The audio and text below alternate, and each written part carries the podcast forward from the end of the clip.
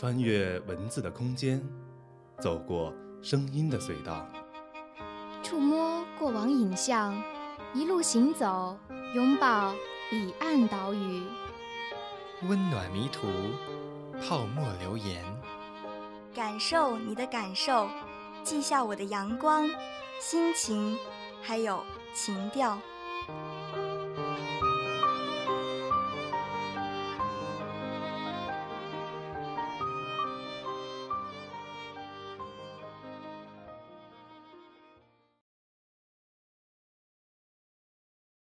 亲爱的耳朵们，又到了凤凰树下和您相约的时间了。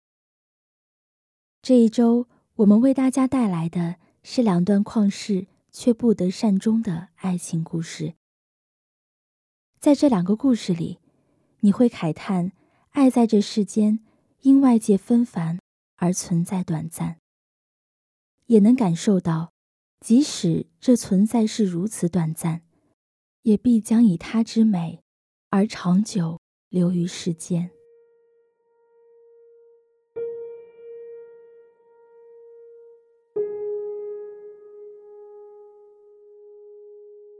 意应清清如雾，吾今以此书与汝永别矣。吾作此书时，尚为世中一人；汝看此书时，吾已成为阴间一鬼。吾作此书，泪珠和笔墨齐下，不能尽数，而欲搁笔。又恐汝不察吾衷，为吾忍舍汝而死，为吾不知汝之不欲吾死也，故遂忍悲，为汝言之。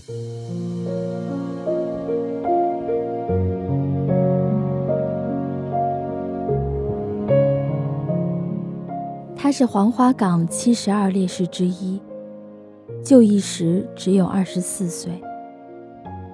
一百年前的那个深夜里，他在香港滨江楼点上灯，拿起笔，涕泪交加，写下著名的《与妻书》。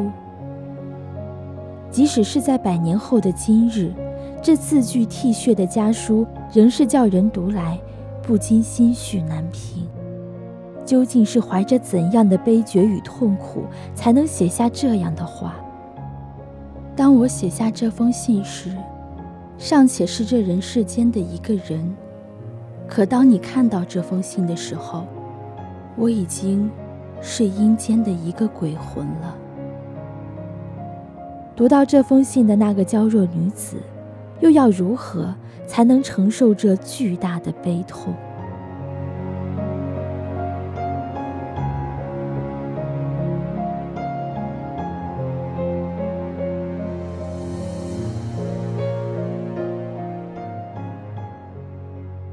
他叫陈一应，出身名门，自幼在书香门第长大，知书达理，能诗善文。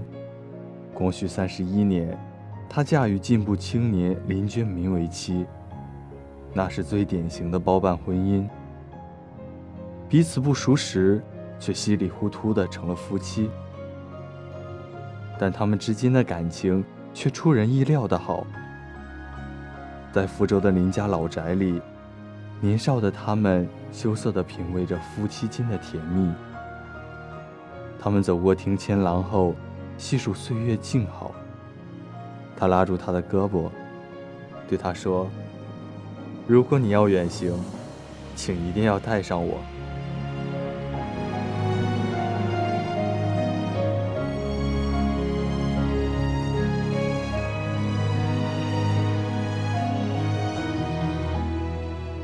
对于这一段美好而甜蜜的岁月，他这样写道：“回忆后街之屋，入门穿廊，过前后厅，又三四折有小厅。厅旁一室，为吾与汝双栖之所。初婚三四个月，是冬之望日前后，窗外疏梅筛月影，依稀掩映。”我与汝并肩携手，低低切切，何事不语，何情不诉？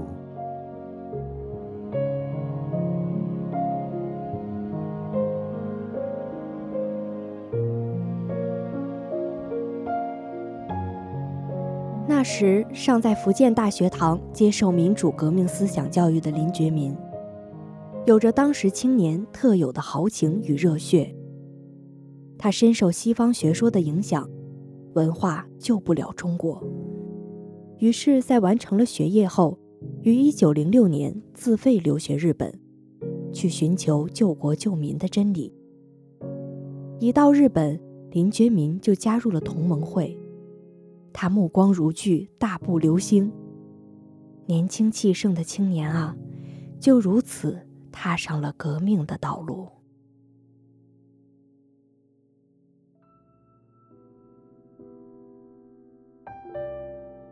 那时，他们结婚才刚刚一年，正是感情浓厚之时。易应已产下一子，林觉民却离开妻儿，漂洋过海。分别的日子里，易应在家独守空房，侍奉母亲，教导幼子。这一对年轻的夫妻，只有在林觉民每年暑假回家时，才能见上一面。那时，林觉民已经预料到革命的艰难与危险。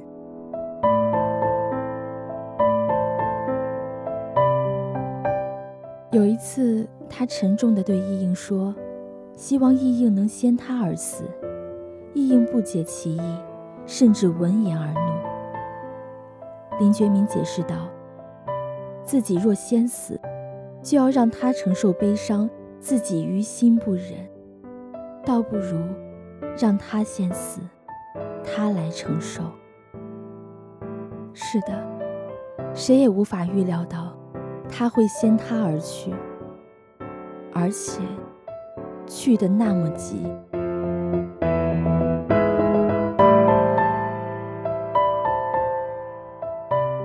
一九一一年春天，林觉民赴香港，迎接从日本归来参加起义的革命同志，筹划广州起义。四月二十四日夜深人静之时。他想到即将打响的生死未卜的起义，想到家中的弱妻稚子，泪不能禁。他展开一块方巾，彻夜疾书，写下了给妻子陈一应的绝笔信，也就是那篇感人肺腑的与妻书。一张五尺见方的白巾上，字越写越小，到最后。几乎密得成了蝇头。他一定是希望那方巾长得没有尽头，才足以表达对妻子的情意。天亮后，他把信交给一位朋友，叮嘱道：“我死，信为转达。”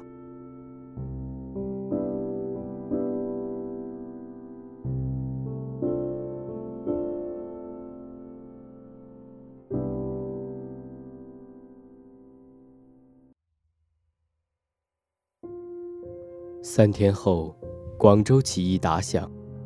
林觉民在随黄兴攻打总督衙门时腰部中弹，后来从容就义，年仅二十四岁，为黄花岗七十二烈士之一。这个时候，林觉民的死讯已经传来，但是陈义应并不愿意相信。他在心里盼望着，那只是一个传言。他夜夜难眠，盼望着有一天房门能被敲响，林觉民会突然出现在门外。一天夜里，房门果然被敲响，他扑过去开门，却只看到地上那一个小小的包裹。他把包裹打开一看，顿时泪流满面，痛彻心扉。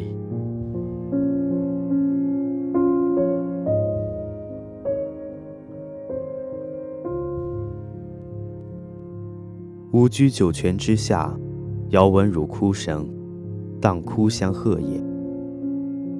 吾平日不信有鬼，今则又望其真有。今人有言心电感应有道，吾亦望其言是实。则吾之死，吾灵尚一一傍汝也，汝不必以吾履悲。意应的心碎了，他轰然倒地，不省人事。那是数不完的夜和再沉再浮的凌迟，他不能忍受这种痛苦，急欲自杀。林觉民双亲跪下求他，念在孩子年幼需要照料，他才放弃自杀的念头。但仅过了一年多，郁郁寡欢的易应便病故，为他们的爱情故事画上了一个酸楚的句号。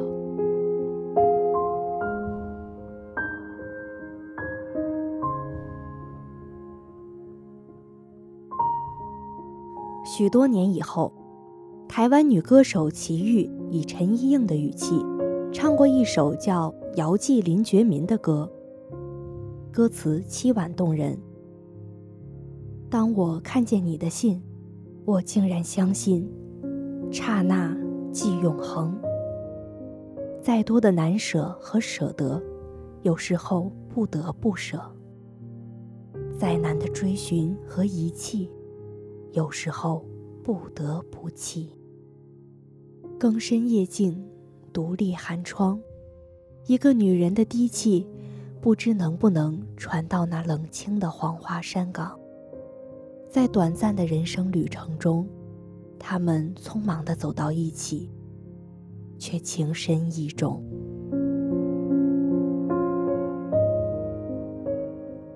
黄花岗七十二烈士中。许多人知道她丈夫的名字，也是因为她给她的一帕方巾。历史尘埃落定，那些战争、岁月、权柄、荣耀，都会渐渐被世人淡忘，而忘不掉的是他们的爱情。今天，与其书静静地陈列在福建省博物馆。是一份感人肺腑的见证，所以齐豫唱道：“刹那，即永恒。”因为早在百年前，在林觉民下笔的那一刻，他们的名字与爱情便注定了会永远活在纸上，成为永恒的传奇。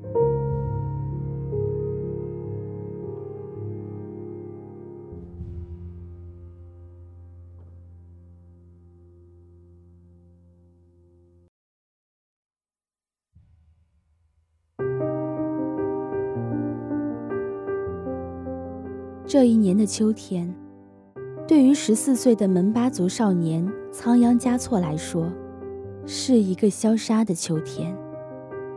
这个秋天，他将远离他的家乡，远离他青梅竹马的人曾望母，到千山万水外的布达拉宫去。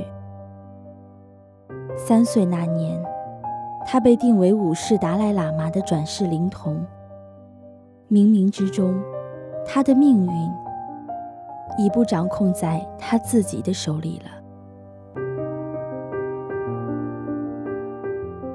秋叶纷纷的飘落，像他纷乱的心。前路看不见，而身边最真实的那个人，就要与他永别了。他在树梢上为他挂上祈求平安与福祉的经幡。他把他的魂系在上面了。一步一回头，别了，我亲爱的山；别了，我亲爱的水；别了，我亲爱的人。美丽的姑娘眼睁睁看着少年一步一步走远，她多想拽住他的衣襟呐。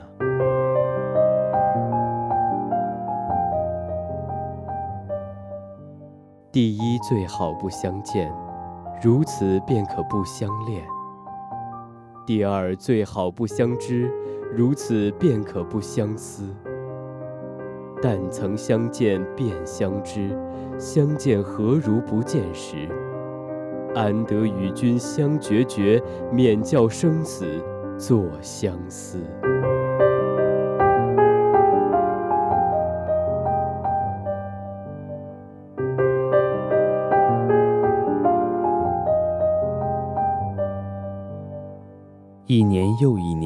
快过去。星空下，布达拉宫红色屋顶平台上，已是普惠罗桑人金的仓央嘉措，眼光越过一座座灵塔金顶，眺望着他遥远的故乡，心中千呼万唤，是他心爱的姑娘。他望受了风，望受了月，望受了人。而隔着千重山万重水的故乡，仁增旺姆也在日夜思念着他。他天天跑去那挂着经幡的树下，眺望着天边的布达拉宫。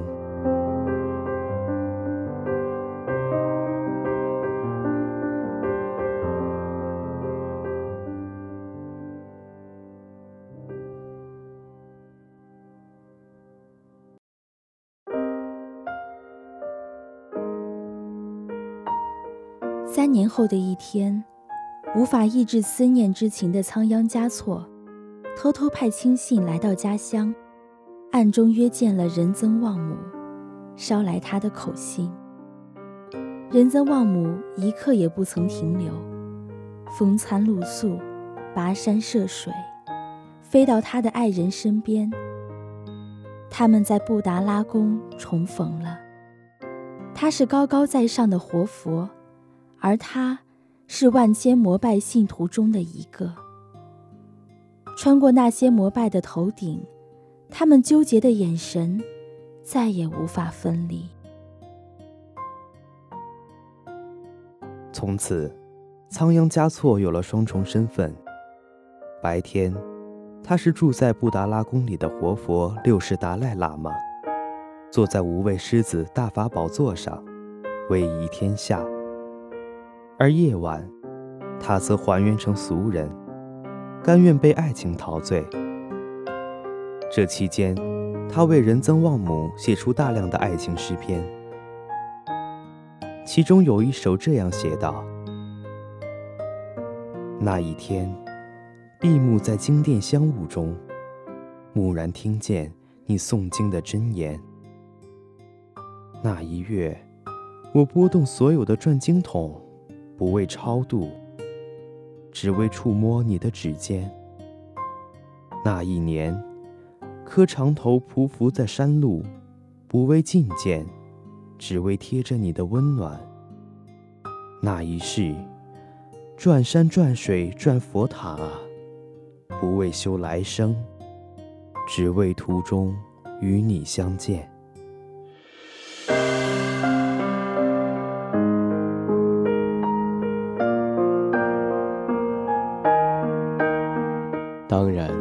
他们都清楚，这样的爱情注定没有指望。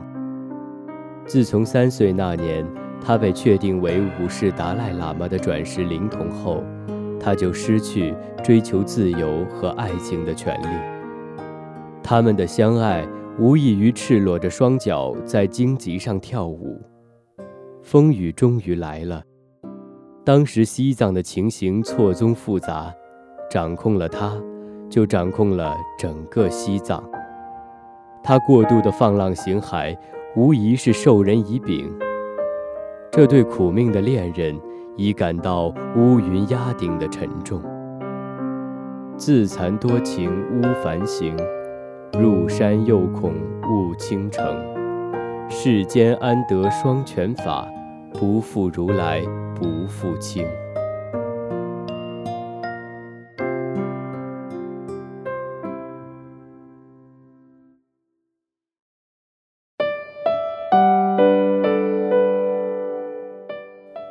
他的内心是无比的挣扎与痛苦。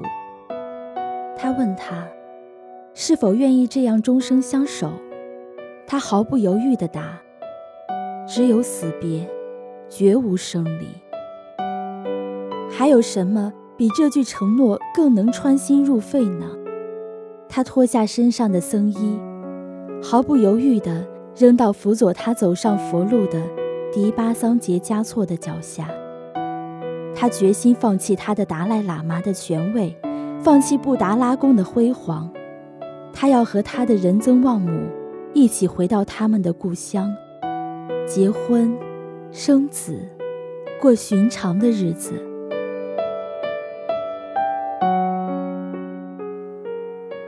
那一年的冬天，仓央嘉措神秘地失踪了。有人说，他是在去京途中被害；也有人说，他是逃回了青海湖。隐姓埋名，过上寻常人的生活。总之，他自此消失在世界眼中，为这悲剧一生画上句号。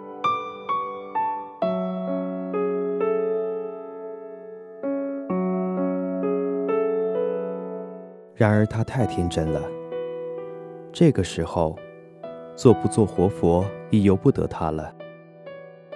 终于有一天。他再也没有见到他的仁增旺姆了。他疯了似的，对着远处的群山叫喊。他的爱人，却再没有回来。他的心滴着血，身边的权力之争这时却越演越烈。一七零六年，在权力之争中获胜的拉藏汗，把他从无畏狮子大法宝座上拉下来。康熙皇帝一纸诏书，他踏上了被押解去北京的路。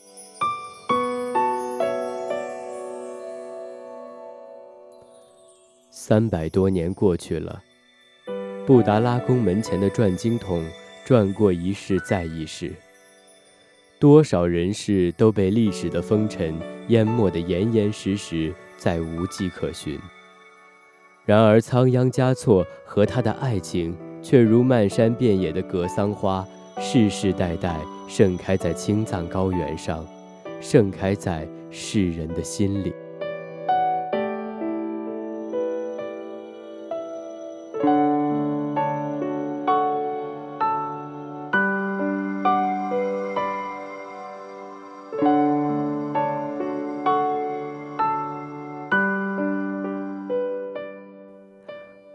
好了。今天的凤凰树下到这里就要和大家说再见了。愿每个人都有自己的美丽故事，无论是刹那，亦或长久。咱们下期再见。